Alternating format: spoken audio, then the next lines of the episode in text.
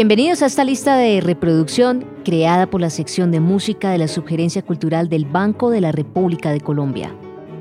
Soy Luisa Piñeros, periodista musical, y este es el cuarto programa de una serie de seis episodios de la lista de reproducción Música y Músicos de Colombia, donde estaremos conversando acerca de Luis Enrique Urbano Tenorio, Peregollo y su combo bacaná.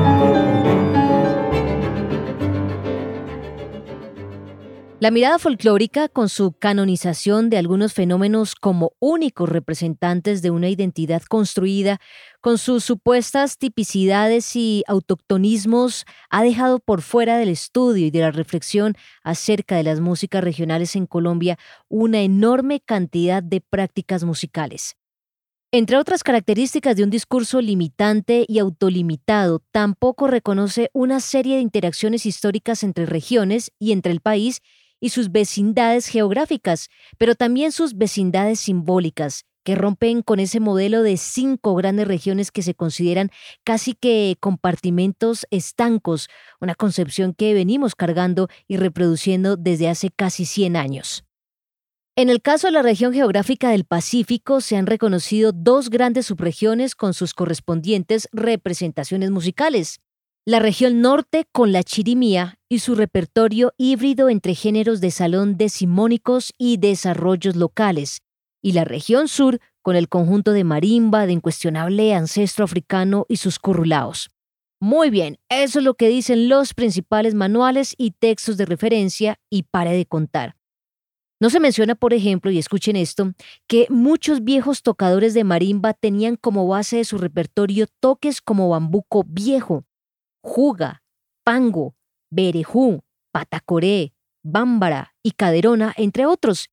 El término genérico de currulao se aplicó en las décadas centrales del siglo XX para nombrar toda esa variedad, aunque no fuera aceptado totalmente por los músicos de la región. Quien sí aprovechó esta denominación genérica para su principal producto musical fue el músico Luis Enrique Urbano Tenorio, nacido en Buenaventura en 1917, quien fuera conocido con el apodo de Peregollo por su composición más famosa del año 1958 que lleva ese título. Urbano Tenorio fue considerado uno de los intérpretes y compositores más versátiles de su región y como muchos de su época, trasegó por múltiples oficios además de la música. Se dice que de pequeño aprendió a tocar de oído la guitarra, la bandola, el violín y el violonchelo, que luego estudió composición y aprendió a tocar saxofón, instrumento con el cual se lo identifica y que es el centro melódico de su orquesta. De joven participó en la banda municipal de Buenaventura y de la agrupación Los Barbacoanos, por otra parte, también trabajó como locutor radial para la emisora de los ferrocarriles nacionales en el programa Mensajes Portuarios, convirtiéndose así en el primer locutor con licencia en Buenaventura.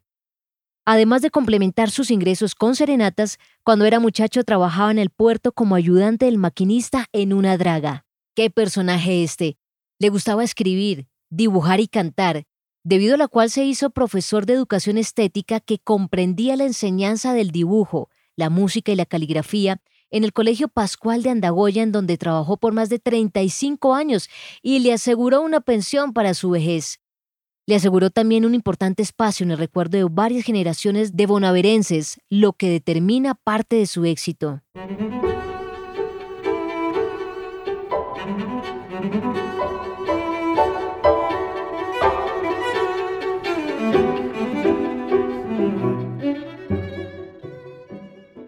En la década de 1960 y para amenizar las festividades de la Virgen del Carmen, Urbano Tenorio fundó la orquesta Peregollo y su combo Bacaná, un acrónimo que da cuenta de que el director y los integrantes provenían de los departamentos del Valle, Cauca y Nariño, correspondientes con la zona sur ya mencionada.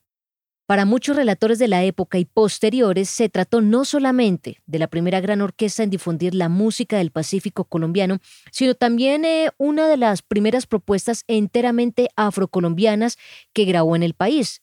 Por supuesto, como toda orquesta urbana que toma las características de un conjunto de géneros afrocolombianos de alta complejidad rítmica, el resultado sonoro se pliega a este nuevo escenario de sentido y deja de lado algunas características de una práctica campesina expresada originalmente en un conjunto con una marimba tocada por dos músicos, dos parejas de tambores, bombos y cununos, un número indeterminado de guasás, más un coro responsorial, todos ellos con roles más o menos fijos, pero también con roles improvisatorios. Escuchen esto, con características polirrítmicas y polimétricas. El acceso a la grabación y la correspondiente difusión mediática posiciona su tema más exitoso, Mi Buenaventura, compuesto por Petronio Álvarez en 1961 como representación nacional del currulao. El otro componente en la música del combo Bacaná está dado por la influencia de la cuenca del Caribe, tanto colombiana como insular, con la cual se tiene contacto directo a través del río Atrato, pero sobre todo el contacto a través de los tripulantes de los barcos que llegan al puerto con su carga de prácticas musicales. Qué interesante esto. Es así como se une a la gran corriente de desarrollo de la cumbia y en porros orquestales de amplio éxito en el país en ese momento para incluir dichos géneros en temas como Cali, Los Panamericanos, Así es que es o Marta Cecilia. Igualmente se constituye en un antecedente para las orquestas de salsa que tanto renombre daría después a la región, en tanto produce versiones locales de géneros como La Bomba, canciones como Ola de Agua, Ofelia, El Sol Montuno, canciones como Palaloma, y procedimientos salseros como La Descarga, canción como Descarga Bacaná. Es interesante constatar la presencia dentro del repertorio de un conocido estándar de jazz, Caravan, de Duke Ellington, Juan Tisol e Irving Mills, así como el agua bajo la pluma con bajo sonero o denominaciones emergentes como guapazón en El susto de Bacaná.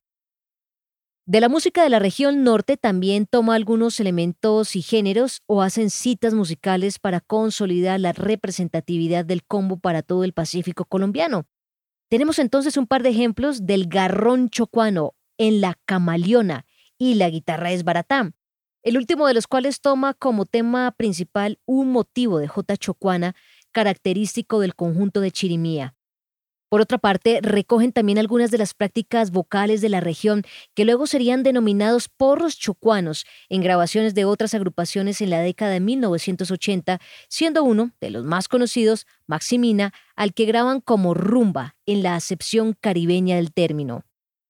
Urbano Tenorio y sus compañeros de actividad musical le cantaron siempre al mar, a las mujeres de su tierra, a sus tradiciones y a sus vivencias, no solamente en esta agrupación, sino también en muchas otras de la región, incluso en aquellas calificadas como folclóricas. Se toman prácticas calificadas como nacionales o transnacionales y se interpretan tal cual su procedencia, pero contextos que inmediatamente hacen que sea del Pacífico.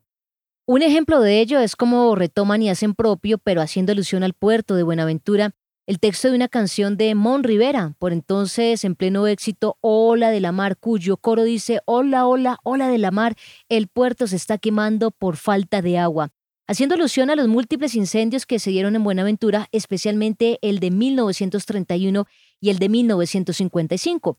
Por supuesto, también hacen suyo el reclamo social, nosotros queremos agua.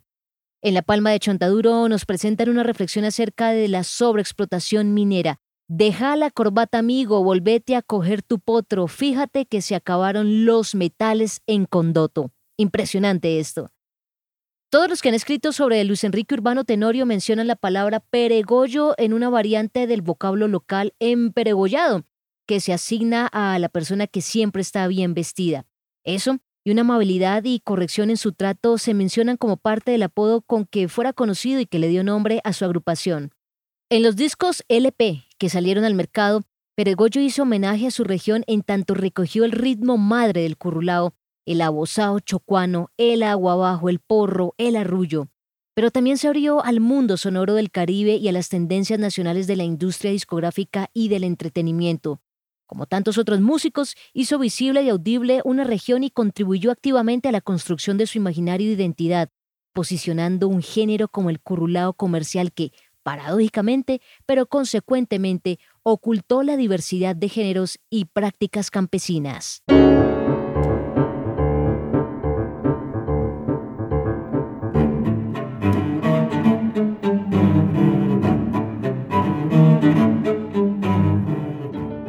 Los invitamos a escuchar la lista de reproducción Música y Músicos de Colombia que se encuentra disponible en la cuenta de Spotify Ban Rep Cultural.